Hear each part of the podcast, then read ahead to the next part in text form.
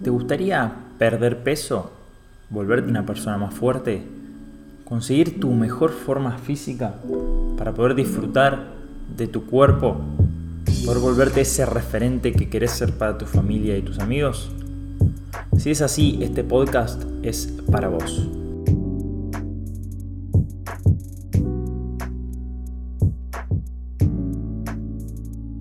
Muy buenas a todos, bienvenidos a un capítulo más de Sin Importar, donde el podcast pensado para ayudarte a vos a que consigas tus objetivos, que pierdas peso, que te pongas fuerte y que consigas tu mejor forma física sin complicarte la vida y sin importar dónde estés. En el capítulo de hoy vamos a hablar de la actividad física, uno de los pilares del entrenamiento. En los capítulos anteriores estuvimos hablando del entrenamiento y a nivel general de lo que son los pilares. Hoy nos toca hablar un poco de la actividad física, así que sin dar muchas vueltas vamos a ponernos ya mismo con eso. La actividad física es uno de los pilares fundamentales del entrenamiento y es un pilar que está muy poco desarrollado y en el que encontramos muy poca información, muchas veces se le da poca importancia también y muchas veces se confunde con el entrenamiento. Y esto es importante distinguirlo, eh, comprender la diferencia entre actividad física y entrenamiento, no por por una cuestión eh, meramente dialéctica, es decir, por decirlo de una forma eh, como corresponde. Muchas veces se corrige cuando uno está hablando de actividad física y, le dice entrenamiento. Eh, aparecen quienes te los corrigen, no, eso es entrenamiento, no, eso, bueno, no vamos a entrar en eso, simplemente hay que entender la diferencia entre uno y el otro para poder trabajarlo de forma correcta. La actividad física no tiene que ver con el entrenamiento porque si bien la actividad física es movimiento también, es decir, eh, todo lo que hacemos, todo lo que nos movemos y gastamos energía para hacerlo, eh, no está planificada, ¿sí? no está eh, escrita en un cuaderno, no está programada por un entrenador, sino que es todo lo que sea movimiento libre. Básicamente, caminar, limpiar la casa, subir las escaleras del trabajo, pasear a la mascota, todo lo que tenga que ver con moverse, llevar eh, las bolsas de las compras que fuimos a hacer en el supermercado, no tiene que ver con entrenar la fuerza, con entrenar el sistema cardiovascular, con entrenar la flexibilidad, sino que tiene que ver simplemente con moverse. Y está obviamente muy ligado al estilo de vida. Una persona sedentaria por lo general tiene una actividad física pobre, es decir, se mueve poco. Una persona que tiene un estilo de vida activo, por lo general tiene eh, un estilo... Eh, una cantidad de actividad física bastante más grande. También está ligado al tipo de trabajo que tenga la gente, que tenga cada uno. Eh, por ejemplo, si somos el que reparte el correo, y lógicamente vamos a tener una actividad física muy alta. Estamos caminando, andando en bicicleta. Eh, si trabajamos en una oficina ocho horas sentados, lógicamente nuestra actividad física va a ser muy pobre eh, y eso va a afectar a nuestro rendimiento, va a afectar a nuestro día a día, va a afectar a nuestro objetivo de pérdida de peso, a nuestra forma física, etc. Eh, tenemos que entender que este pilar es fundamental porque cuando nosotros entrenamos no alcanza, no es suficiente a nivel movimiento, estilo de vida. Por más que nosotros entrenemos cuatro veces por semana una hora, siguen siendo cuatro horas dentro de una semana en la que nos estamos moviendo. Y el resto de la semana tiene más de 100 horas. Entonces, representa un porcentaje muy bajo de lo que nos movemos si solo nos centramos en, entrenar. En cambio, la actividad física tiene un impacto fundamental en la cantidad de energía que gastamos, en la cantidad de calorías que gastamos, lo cual nos permite, como ya dijimos en podcasts anteriores, cuanto más nos movemos, más vamos a poder comer, menos nos vamos a tener que preocupar por la cantidad de comida.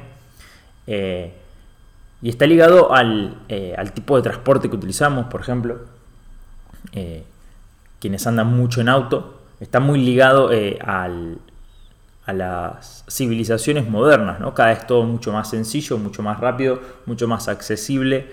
Eh, necesitamos movernos menos para conseguir las cosas.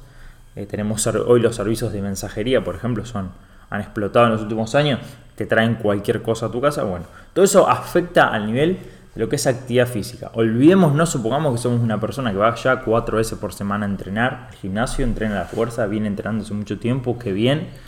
Pero si nuestra actividad física es muy, muy, muy baja, es muy difícil cuando tenemos una idea, un objetivo de perder peso, es muy difícil que no tengamos que restringir las calorías demasiado, porque eh, nos vamos a estar moviendo muy poco. Entonces, ¿Qué es lo que podemos hacer al respecto? Si nuestro estilo de vida es porque nuestro trabajo así lo requiere y no podemos hacerlo de otra forma, porque por ejemplo tenemos hijos, porque tenemos los tiempos muy ajustados, todo nos lleva a que estemos sentados todo el día, a que tengamos que transportarnos en auto eh, y, a, todo ese tipo de prácticas que son súper sedentarias, lo que tenemos que empezar a hacer es poco a poco, y esto es fundamental, y yo personalmente es por donde empezaría, junto con el descanso, es por donde empezaría antes, incluso antes de empezar. Esto lo hablábamos un poco en el primer capítulo del podcast, allá hace mucho tiempo, cuando recién lo arrancaba. Eh, no arrancar entrenando cuando todavía estamos muy cansados en el día a día porque llevamos muchos años sin movernos.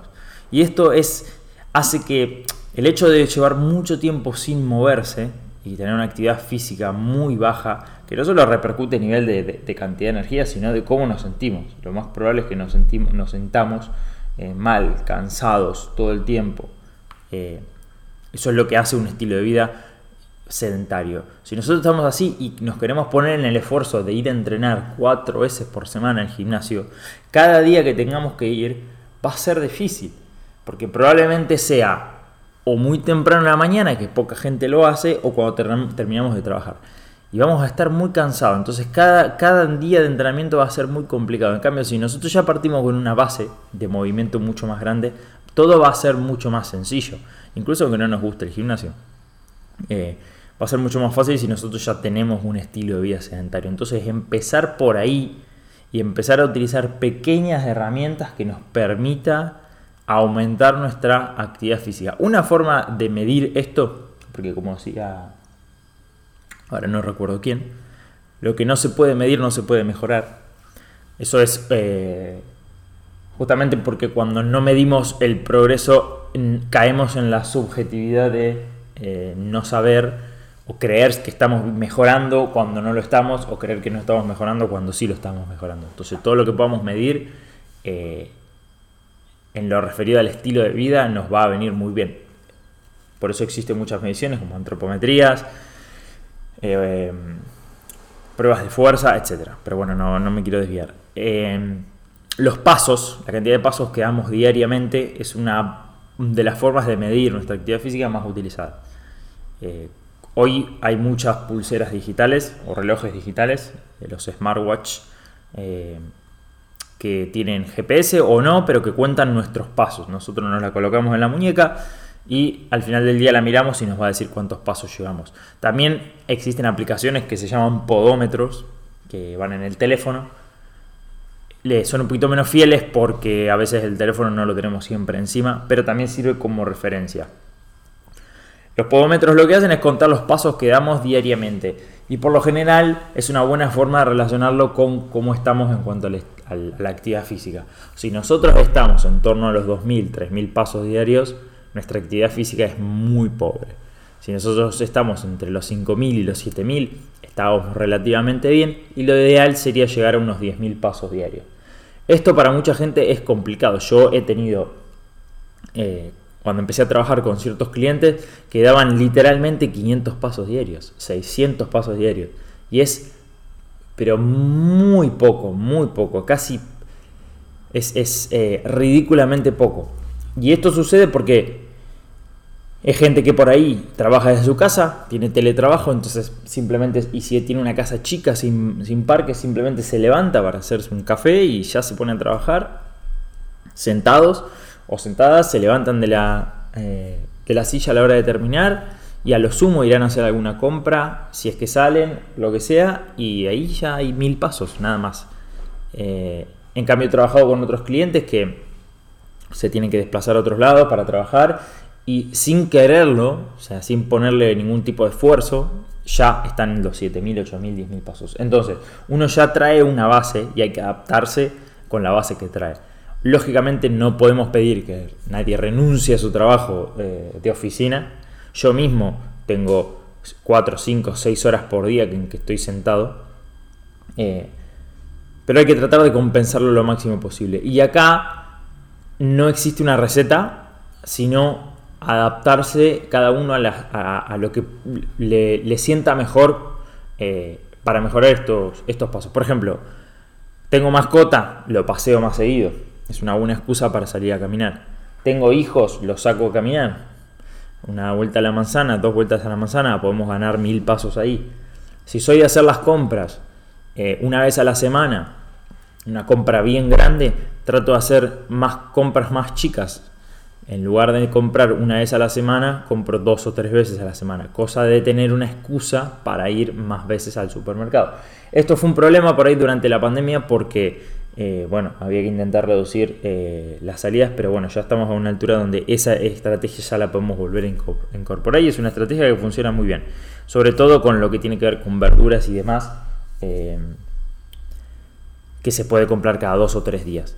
Lógicamente estamos hablando de cosas que uno puede llevar en la mano, si no vamos a hacer una compra de esas que tenemos que llenar el baúl porque no lo vamos a poder traer con las manos.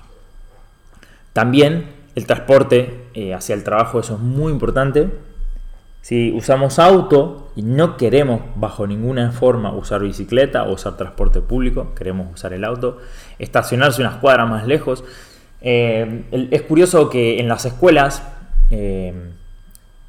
eh, cuando paso, siempre en un horario en donde salen los chicos de las escuelas, siempre eh, se ve un caos de autos en doble fila y, en la una o dos cuadras alrededor de la escuela hay fácil 500, bueno, no hay 500 autos, no, no sé cuántos hay, no importa, no, no voy a tirar un número. Hay muchos autos eh, estacionados en doble fila, pero amontonados, generando un caos en el tránsito. Y a partir de las tres cuadras a la redonda de esa escuela hay estacionamiento de sobra. Ni te digo a las cuatro, cinco, seis cuadras. Entonces, es como no estacionarse a cuatro cuadras para no caminar cuatro cuadras, que literalmente son cinco minutos, y generar ese caos de tránsito. Entonces, me estaciono a seis cuadras, a cinco cuadras que voy a conseguir estacionamiento seguro, y camino. Camino hacia la escuela. Eh, Voy a buscar a, mi hijo o a mi hija y me lo llevo caminando al auto. Nos va a venir bien a todos, tanto a esa persona como al hijo o a la gente que necesita circular eh, por esa escuela. Eh, pero bueno, eso es un, muy mal hábito que, suele tener la gente eh, en las instituciones escolares. Que, bueno, sucede eso. O sea, es, es importante estacionarlo más lejos. Obviamente, habrá momentos en donde, bueno, estoy súper apurado, etcétera, pero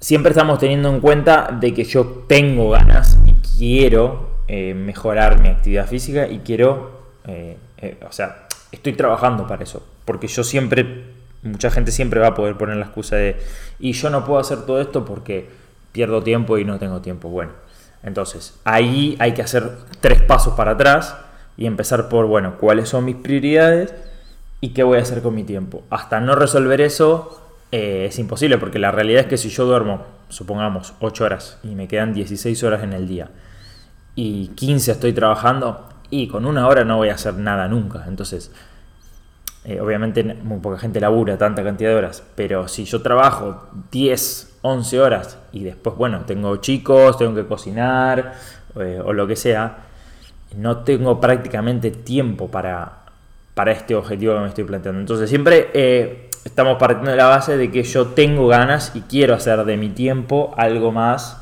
eh, productivo y de cara al objetivo que estamos trabajando en este podcast.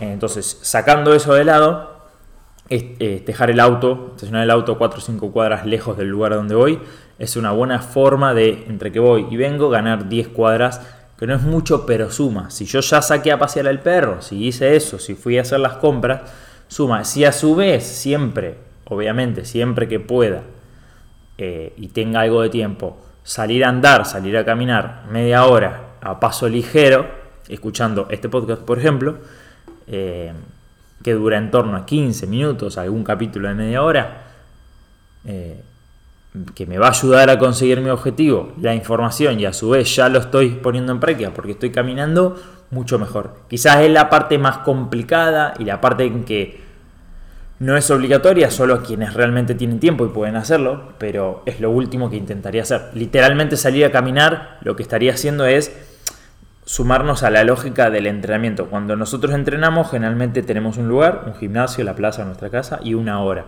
Lunes, miércoles y viernes a las 5 de la tarde. Si yo le intento sumar. La ventaja que tiene la actividad física es que no la tengo que programar, simplemente tengo que seguir con mis tareas diarias y sumarle algunos hábitos eh, de movimiento ahí. Entonces, si yo le quiero sumar tres veces por semana salir a caminar media hora a las 6 de la tarde, lo estoy poniendo a la actividad física en una lógica más rutinaria, que hay mucha gente que le sirve, que lo tiene que hacer así, y hay mucha gente que esto no le gusta. Entonces, y además eh, es algo que no siempre vamos a poder hacer y que es bueno que en realidad la actividad física este, se vuelva algo inherente a nuestra identidad. Entonces, eh, si nosotros no decimos a nosotros mismos, yo soy una persona activa que se mueve, entonces, ¿qué hace una persona activa que se mueve y estaciona el auto a cinco cuadras? Entonces, si yo me convenzo a mí mismo de cómo soy a partir de ahora, yo a partir de ahora soy una persona que se mueve. Dejo la pereza de lado, porque una persona que se mueve no tiene pereza en general. Eh, entonces, cuando tengo que moverme, soy yo el primero que va y se mueve. No dejo las cosas eh, para otro momento o trato de moverme lo menos posible. Eso va a tener un impacto, créanme, increíble en la calidad de vida eh, y en nosotros, en, nuestro objetivo. Mucho más, sobre todo al principio, mucho más que comenzar a entrenar la fuerza. Entrenar la fuerza va a ser fundamental, pero la actividad física, generar una base de actividad física es fundamental. Si nosotros caemos, sobre todo a lo largo del tiempo, caemos en me levanto, voy a trabajar en el auto, vuelvo de trabajar en el auto y eh, como lo que haya, supongamos que como, o supongamos que como bien, y ya me tiré en la cama a ver Netflix, eh, eso repetido durante 10 años es una condena. Y después se vuelve muy difícil quitar eh, todos esos hábitos sedimentados a lo largo del tiempo. Entonces, tratar de ser una persona activa va a tener un impacto y ya va a dejar una huella muy grande y genera una base por la cual después se puede construir cualquier cosa. Todo lo que querramos hacer con nuestro cuerpo va a ser mucho más fácil. Me voy de vacaciones, me fui de vacaciones, viajé a Italia y tenía que ir a, me fui a Florencia y tenía que subir una catedral que tenía 600 eh, escalones, ¿no? Estaba aclarado ahí en un cartelito. Y miro eso y digo, fácil para mí fácil que soy una persona activa, que, en mi trabajo que está en el séptimo piso siempre subo y bajo por las escaleras. Bueno, una persona que durante muchos años estuvo eh, tirada en la cama después del trabajo o tirada en la cama después del trabajo, ve ese cartel y huye inmediatamente de ahí. O dice, bueno, igual arriba no debe haber mucho para ver, no, no, no voy a subir. Bueno, e, esa base nos va a permitir hacer cualquier cosa. Un día me gustó tengo 55 años, vi gente corriendo a la plaza y me gustó y me quiero meter en el running. Imaginémonos, imaginémonos la diferencia entre una persona que a esa edad lleva un estilo de vida, porque puso en práctica todo esto a los 30 y yo lleva 25 años siendo una persona activa, incluso aunque no entrenase la fuerza, que es muy malo que no lo hubiese hecho durante esos 25 años, pero incluso aunque no entrenase la fuerza, tiene una base para comenzar a, a meterse en el running, en conjunto con el entrenamiento de la fuerza, que es fundamental para el running, mucho más grande que una persona que decide hacer eso y sabe que no lo va a poder hacer porque sabe que cada entrenamiento y cada vez que, que, básicamente tiene que empezar por caminar. Una persona de 50 años no debería tener por qué eh, querer empezar a correr y tener que empezar caminando. Eh, no, yo tengo que empezar caminando ligero porque no puedo correr. No sé, he escuchado, he tenido clientes de 50 años que me dicen, no puedo, yo no puedo correr. Corro tres pasos y, me, explota el corazón. Una persona de 90, de 80, bueno, pero una persona de 50 años es, es, es inaudito eso. Bueno, todo eso tiene que ver con la actividad física. Cuanto antes comencemos, mejor. Así que recordemos, a, modo de resumen, ya para ir cerrando, que no quiero que se me haga muy largo. La actividad física no es lo mismo que el entrenamiento, no solo por una cuestión de, lenguaje, de que de, sinónimo, de no nombrarlo distinto. Podemos muchas veces usarlo con sinónimo, no pasa nada. Yo mismo hablo de actividad física a veces cuando me estoy refiriendo al entrenamiento, eh, pero en este caso comprendamos que es distinto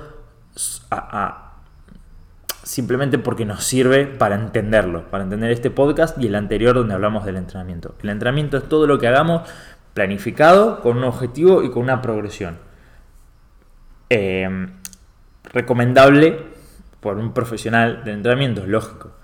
Eh, pero no importa, supongamos que simplemente agarramos videos de YouTube y vamos de Instagram y vamos armando nuestra, nuestra rutina. Eso igual es entrenamiento. La actividad física es todo lo extra. Cuando, todo lo que hacemos de movimiento cuando no estamos en el gimnasio. Cuando no estamos en el gimnasio y nos estamos moviendo, todo eso es actividad física y todo eso tiene un impacto muy grande. Piensen en esto, una sesión de entrenamiento de fuerza de 50 minutos, una hora, si queremos meternos en lo que más le gusta a la gente, que es la cantidad de calorías, eh, no gastamos en más de 250, 300 calorías. En cambio, a lo largo del día, si pasamos de ser una persona sentada a una persona activa, podemos sumarle hasta 500 calorías diarias. Y en una persona que tiene unas cantidades de, consumo calórico diarias de 2000, supongamos, por ejemplo, que te sumes 500 calorías para poder comer, es un montón. 500 calorías en comida chatarra es básicamente una hamburguesa o menos. Pero 500 calorías en comida de calidad, en buena comida, es un montón de comida. Entonces, si ya estás a dieta, o ya no me gusta mucho hablar de dieta, pero si ya estás en un plan alimenticio, nutricional, restrictivo, porque estás queriendo perder peso y se te está complicando un poco el tema de que lo vamos a hablar en el podcast siguiente sobre nutrición, se te está complicando el tema de, de que a veces pasas un poco de hambre porque la cantidad de calorías que tenés que consumir es poca, esto te va a salvar literalmente eh, todo el progreso y todo el proceso. Porque que vos le puedas sumar 400, 500 calorías de comida a tu día, olvídate de pasar hambre. Olvídate de pasar hambre. Porque es muchísimo. Entonces, muchas veces en el equilibrio entre actividad física y nutrición nos tiramos mucho para el lado de la nutrición y nos olvidamos de movernos, que es lo que nos va a hacer gastar energía en definitiva. Así que sin más, vamos a ir terminando y redondeando un poco la idea. Herramientas que tenemos que utilizar. Pasear a la mascota, usar escaleras, estacionar el auto lejos, usar el transporte público, andar en bicicleta, caminar más seguido, hacer las compras. Eh, ahora mismo no se me ocurren muchas más, pero con esas tenemos un montón para trabajar. Salir a los fines de semana, salir a pasear, salir a caminar, eh, todo lo que generalmente las, primeras herramientas tienen que ver con meterlas dentro del estilo de vida, porque todos vamos a algún lugar a trabajar, o todos hacemos compra, o todos limpiamos la casa, entonces, como son cosas que todos los días tenemos que hacer, meter ahí actividad física es más sencillo. Pero también podemos agregar cosas extra, como salir a caminar al parque los días de semana, eh, o salir los fines de semana eh, un poco más lejos, a caminar 5 o 6 kilómetros etcétera. Todo lo que se pueda sumar en movimiento y tiene que ser constante y tiene que ser pensado para hacer desde hoy hasta la eternidad. No puede ser pensado, bueno, voy a empezar a moverme durante 4 o 5 meses porque tengo un objetivo. La, actividad física tenemos que introducirla en nuestras vidas desde hoy para siempre. Eh, porque va a ser nuestra carta maestra para cuando querramos hacer todo lo demás. Tengo ganas de, de meterme a hacer eh, kayak o remo, saco mi carta de 20 años de actividad física y arranco remo así. Fácil. Ahora, si no tengo esa carta porque no la, no la, no la, no la jugué durante 20 años, no, no me encargué de tenerla en el bolsillo, va a ser mucho más difícil. Lógicamente que no es imposible, siempre se puede arrancar lo que sea cuando sea si está bien pensado, pero va a ser mucho más difícil. Así que bueno, este fue el capítulo de actividad física. Espero que les guste. Recuerden que pueden poner estrella eh, ahora en, Spotify para puntuar este, este podcast. Compártanlo eh, con su entorno. Ah, recuerden seguirme en, Instagram como juanmanita.pf donde vas a encontrar mucha más información ampliada sobre este tema y sobre otros temas. Y nos vemos en el próximo. En el próximo seguramente hablemos un poco de eh, el pilar, uno de los pilares que nos queda, que es nutrición. Nos vemos la semana que viene.